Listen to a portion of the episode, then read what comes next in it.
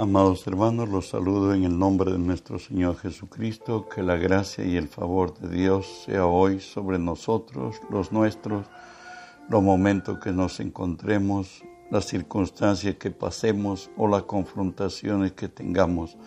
Recuerde que si Dios es por nosotros, nada ni nadie podrá contra nosotros.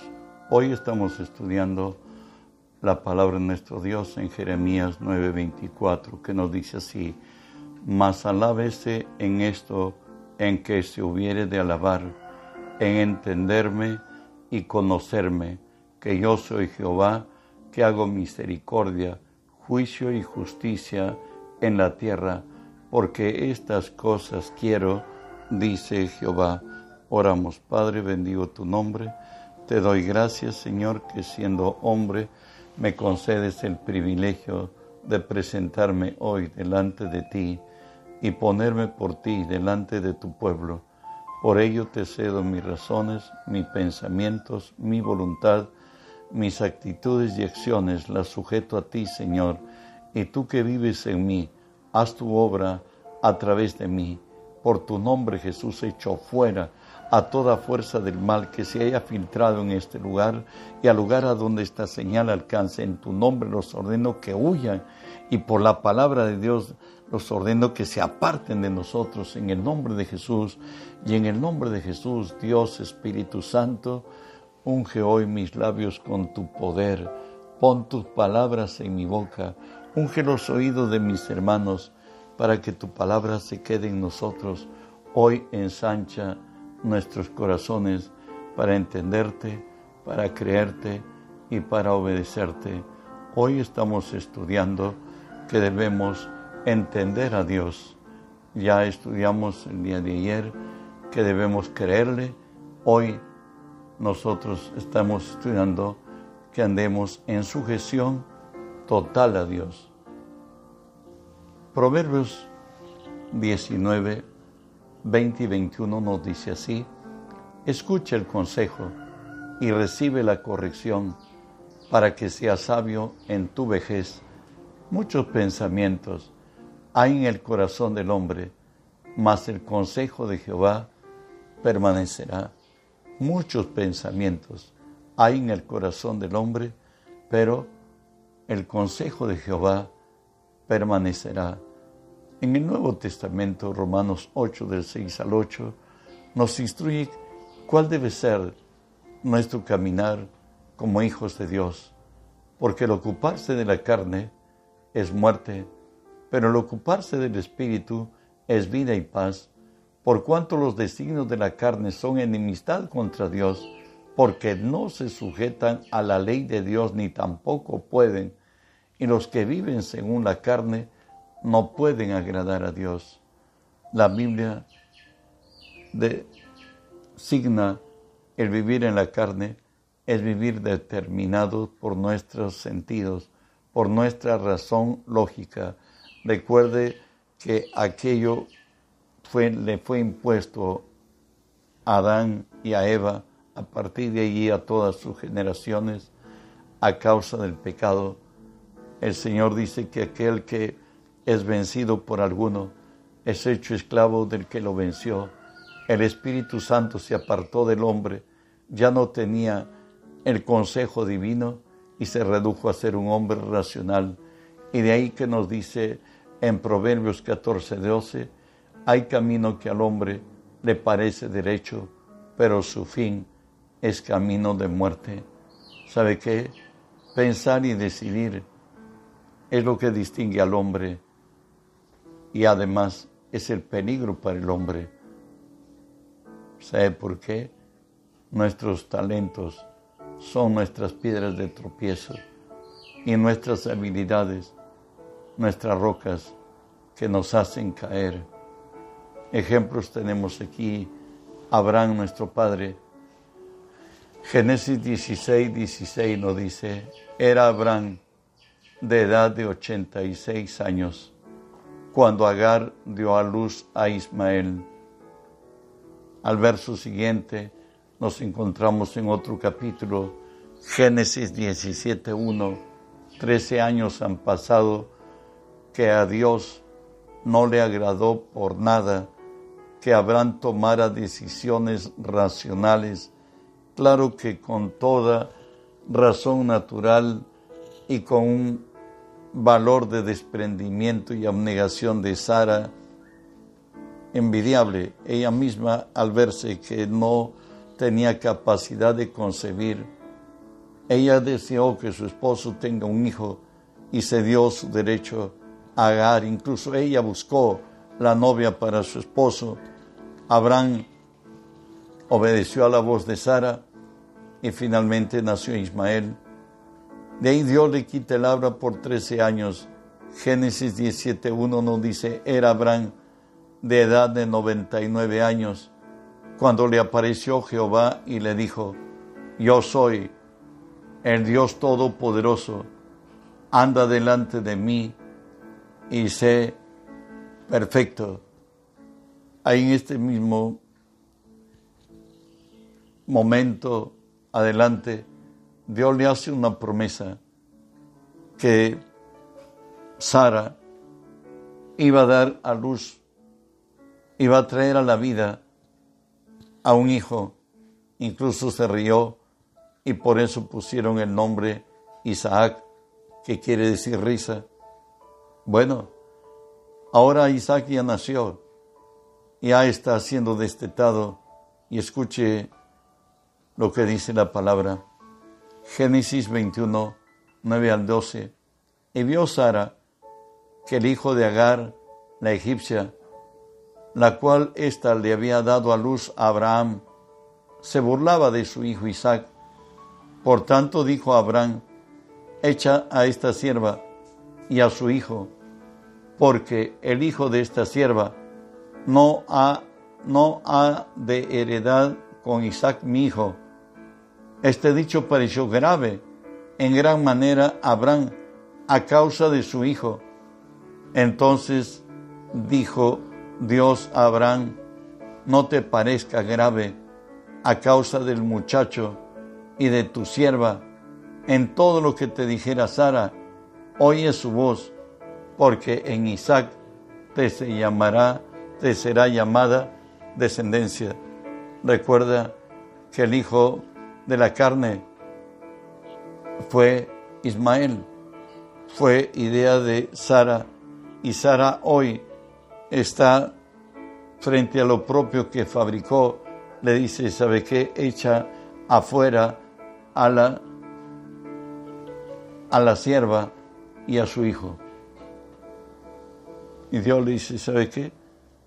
Obedece, dale la razón hazle caso a su voz, aunque te parezca grave, a causa del muchacho y de tu sierva, en todo lo que te dijere, Sara, oye su voz. Entonces Isaac, porque en Isaac te será llamada descendencia. Esto se repite también en Gálatas 4, 22 al 27. Dice que Abraham tuvo dos hijos, uno de la esclava y otro de la libre, porque está escrito que Abraham tuvo dos hijos, una de la esclava y otra de la libre, porque el de la esclava nació según la carne, más el de la libre por la promesa, lo cual es una, es una alegoría, pues estas mujeres son, las son los dos pactos, el que proviene del Sinaí el cual da hijos de esclavitud. Esta es Agar, porque Agar es el monte Sinaí en Arabia y corresponde a la Jerusalén actual, pues esta está junto con sus hijos, está en esclavitud, mas la Jerusalén de arriba, la cual es madre de todos nosotros, es libre, porque está escrito, regocíjate, oh estéril. Tú que no dabas a luz, porrumpe en júbilo y, y clama, tú que no tienes dolores de parto, porque más son los hijos de la desolada que la que tiene marido. Dios, lo que Él empieza lo perfecciona. Siempre lo que hace el hombre lo hacemos imperfectos. Mas si por gracia de Dios nos unimos en los pensamientos de Él y nos sometemos, en ocuparnos del Espíritu es vida y paz, en ocuparnos de la carne es muerte. Algunos empiezan en el Espíritu y terminan en la carne. Hoy tenemos a Josué. Él tomó, él tocó someter a Jericó, el primer pueblo en la tierra de Canaán. Y Dios le dijo que dieran vuelta la ciudad siete veces y al séptimo los sacerdotes tocarán el cuerpo de, el cuerno de, carnero y todo el pueblo gritaría y los muros caerían. Escuchamos Josué 6, 20 y 21. Entonces el pueblo gritó, los sacerdotes tocaron las bocinas y aconteció que cuando el pueblo hubo oído el sonido de la bocina, gritó con gran vocerío y el muro se derrumbó y el pueblo subió luego a la ciudad, cada uno derecho hacia adelante, y la tomaron y destruyeron a filo de espada todo lo que en la ciudad había, hombres, mujeres, jóvenes y viejos, hasta los bueyes, las ovejas y los asnos. Seguimos leyendo. 6.17. Estaba pues Jehová con Josué y su nombre se divulgó por toda la tierra. Sin embargo, encontramos un problema. Pero los hijos de Israel cometieron una prevaricación en cuanto al anatema, porque Acán, hijo de Carni, hijo de Sadvi, hijo de Sera, de la tribu de Judá, tomó del anatema y la ira de Jehová se encendió contra los hijos de Israel. Ellos fueron derrotados por Jai, un pueblo muy pequeño, y se fueron en la carne, pero había pecado en Israel. Dios declaró el pecado y por tanto tuvieron que ajusticiar a Acán y a su, a su hijo, en, a, su, a su tribu. Josué 7, 24 al 26 nos dice entonces Josué y todo Israel con él tomaron a Acán, hijo de Sera, el dinero, el manto, el lingote de oro, sus hijos y sus hijas, sus bueyes, sus asnos, sus ovejas, su tienda y todo cuanto tenía lo llevaron delante del valle de Acor. Y le dijo Josué, ¿por qué, ¿por qué nos has turbado? Túrbete Jehová en este día. Y todos los israelitas los, apedrearon y los quemaron después de apedrearlos. Y levantaron sobre él un gran montón de piedras para que permaneciese hasta hoy. Y Jehová se volvió del ardor de su ira, porque aquel lugar, por eso aquel lugar se llama Acor hasta el día de hoy. ¿Sabes? Para alcanzar el éxito tenemos que hacer tres cosas. Primero, a la manera de Dios. Filipenses 2.13 nos dice, porque Dios es el que en vosotros produce el querer y el hacer por su buena voluntad. Porque Dios es el que produce en vosotros así el querer como el hacer por su buena voluntad. Recuerda que Dios creó al hombre, al cristiano, para tener comunión con Él y de la comunión con Él, de la intimidad que tengamos en Él, Dios nos va a revelar las cosas que hacer, cómo hacer y nos va a proyectar a lugares muy altos. Por eso es que nos dice en Hebreos 12, 2, puesto los ojos en Jesús, el autor y consumador de la fe. Él es el autor y consumador. ¿Qué te quiere decir a ti y a mí? Si Dios no empieza algo, Dios no está en responsabilidad de concluirlo. Nosotros a veces tenemos osadía intrepidez necia, diría yo. De pronto tenemos, no hemos planteado algo, hemos determinado algo, hemos abierto un negocio, por decir así, y le decimos, Dios bendíceme. Y Jesús le decía a su Padre, no se haga tu, mi voluntad, sino la tuya. Parece que nosotros decimos, haz nuestra voluntad y no la tuya. Al revés. En Lucas 11:23 nos dice, el que no es conmigo, contra mí es. Y el que conmigo no, no recoge, desparrama. Si no hacemos la manera, a la manera de Dios, no vamos a poder lograr los triunfos y las bendiciones del cielo. ¿Sabe qué? Daniel 2.22 nos dice, Él revela lo profundo y lo escondido, conoce lo que está en tinieblas, con Él mora la luz. ¿Sabes?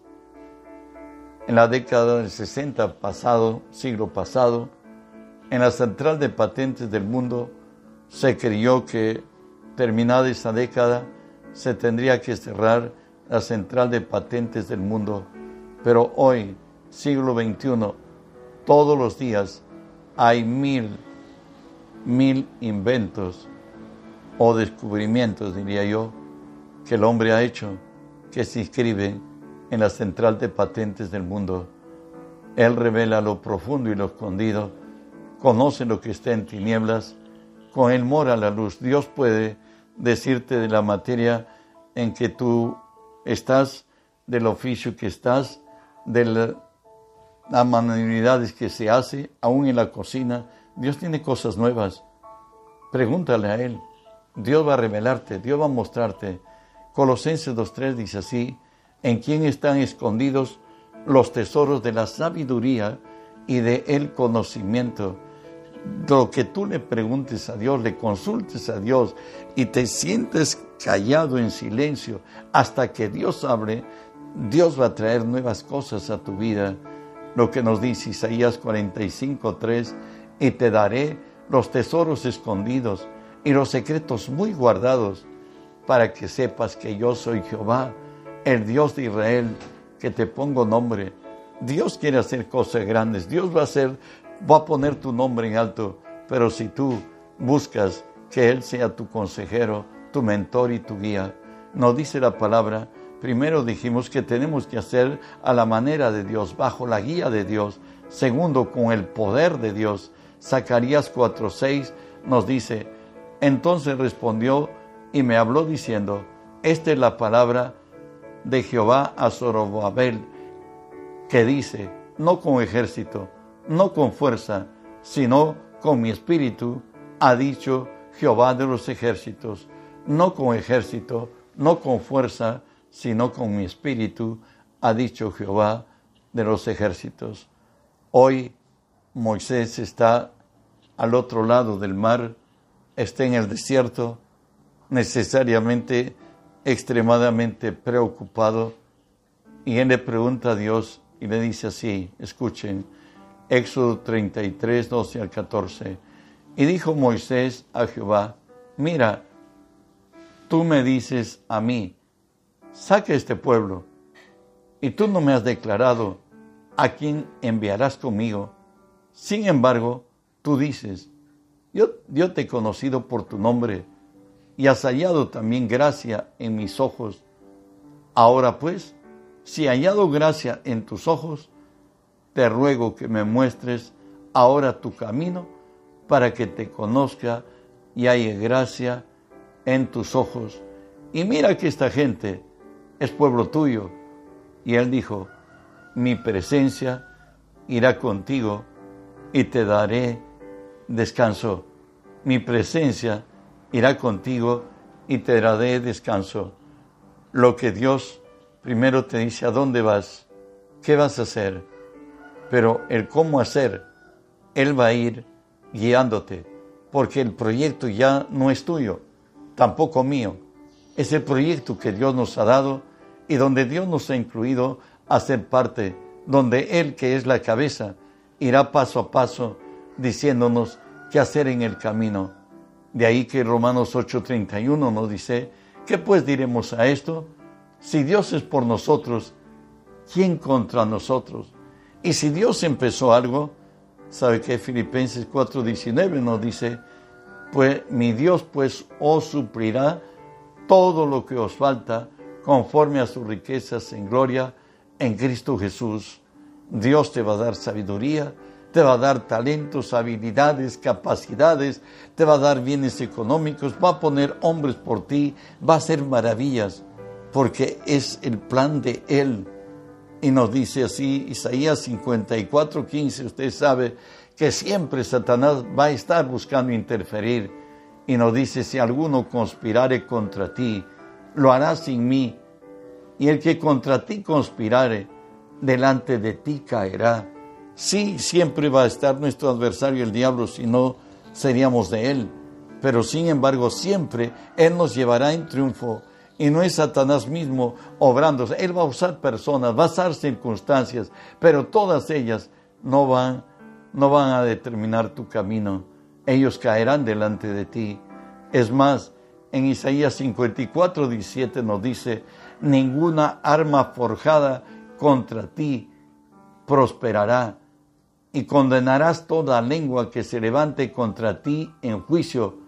Esta es la herencia de los siervos de Jehová y su salvación de mí vendrá, dice Jehová. Dios dice que ninguna arma forjada contra ti prosperará y tú condenarás toda lengua que se levante en juicio.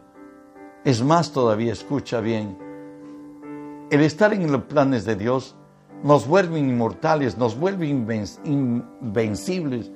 Somos triunfantes hasta el día que cumplamos el plan de Dios. Deuteronomio 7:24 dice, Él entregará sus reyes en tu mano y tú los destruirás. Destruirás el nombre de ellos de debajo del cielo.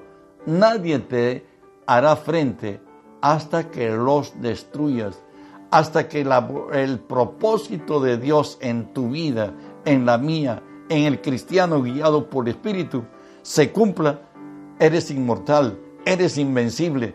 Nadie, ni la, ni la muerte podrá contra ti, porque hasta que cumplamos el plan de Dios, somos inmortales, invencibles. Isaías 43, 19 nos dice, quien es el caminar con Dios, he aquí que yo hago cosa nueva, pronto saldrá la luz. ¿No la conoceréis? Abriré camino en el desierto y ríos en la soledad. Dios traerá nuevas oportunidades, nuevas personas, nuevas oportunidades y nuevas fuerzas para hacerlo. Recuerda que a los que aman a Dios, todo ayuda bien, pero tiene que estar Dios sobre nosotros. Éxodo 23, 20 al 23, escucha acerca de la guía del Espíritu. He aquí, yo envío mi ángel delante de ti, para que te guarde en el camino y te introduzca en el lugar que yo he preparado. Guárdate delante de él y oye su voz, no sea rebelde, porque él no perdonará vuestra rebelión, porque mi nombre está en él. Pero si en verdad oyeres su voz e hicieres todo lo que yo te dijere, será enemigo de tus enemigos y afligiré a los que te afligieren, porque mi ángel irá delante de ti y te llevará a la tierra del amorreo, del eteo, del fereceo, del cananeo, del ebeo y del jebuseo, eh, a las cuales yo haré destruir. Si nosotros hacemos las cosas de Dios con el poder de Dios, bajo la guía de Dios y además en el tiempo de Dios, Eclesiastés 3:11, todo lo hizo hermoso en su tiempo y ha puesto eternidad en el corazón de ellos sin que alcance el hombre a entender la obra que ha hecho Dios desde el principio hasta el fin. Recuerden que Dios le había dado una promesa a Abraham. Escúchenlo y le dice los acontecimientos que habrían de dar en la vida de Abraham y de su pueblo, de sus hijos, para que la tierra sea poseída por ellos. Génesis 15, 13 al 16. Entonces Jehová dijo a Abraham, ten por cierto que tu descendencia morará en tierra ajena y será esclava allí y será oprimida cuatrocientos años, mas también a la nación en la cual a la cual servirán juzgaré yo, y después de esto saldrán con gran riquezas, y vendrás a tus padres en paz, y serás sepultado en buena vejez. A la cuarta generación volverán acá, porque aún no ha llegado al colmo la maldad del amorreo. Hay circunstancias que se van concadenando hasta que sea el día y la hora de ver la gloria de Dios. Para Abraham era que su descendencia poseera la tierra de Canaán. Ahí en Egipto, aún esclavos, llegaron a ser un pueblo numeroso. Tres millones vinieron a poseer la tierra de Canaán. Dios está al control de las circunstancias que se deben dar para que seas bendecido y que las bendiciones del Señor te alcancen. Por ello lo dice así Eclesiastés 3:14. He entendido que todo lo que Dios hace será perpetuo. Sobre aquello no se añadirá ni de ello se disminuirá. Y lo hace Dios para que delante de Él teman los hombres. Dios tiene el control de todo Dios quiere que seamos nosotros pacientes, no busquemos apresurar nada. Dijimos, este tema se llama en sujeción total, por cierto, al Espíritu de Dios. Vamos, Él va a producir el querer, Él va a producir el hacer, Él va a decir dónde, cuándo y cómo. El Espíritu Santo va a ir contigo a donde quiera que vayas. Seré obediente, porque si no, Él no perdonará nuestra rebelión. Dios quiere bendecir a tu pueblo y ponernos muy en alto. Te recuerdo que en esta noche estamos en tiempo de oración y de 7 y 39 nos encontramos. La gracia de Dios vaya contigo que nos volvamos realmente un pueblo espiritual guiado por nuestro Dios y conducidos a aguas de reposo y a delicados pastos. Él es nuestro Dios. Bendiciones.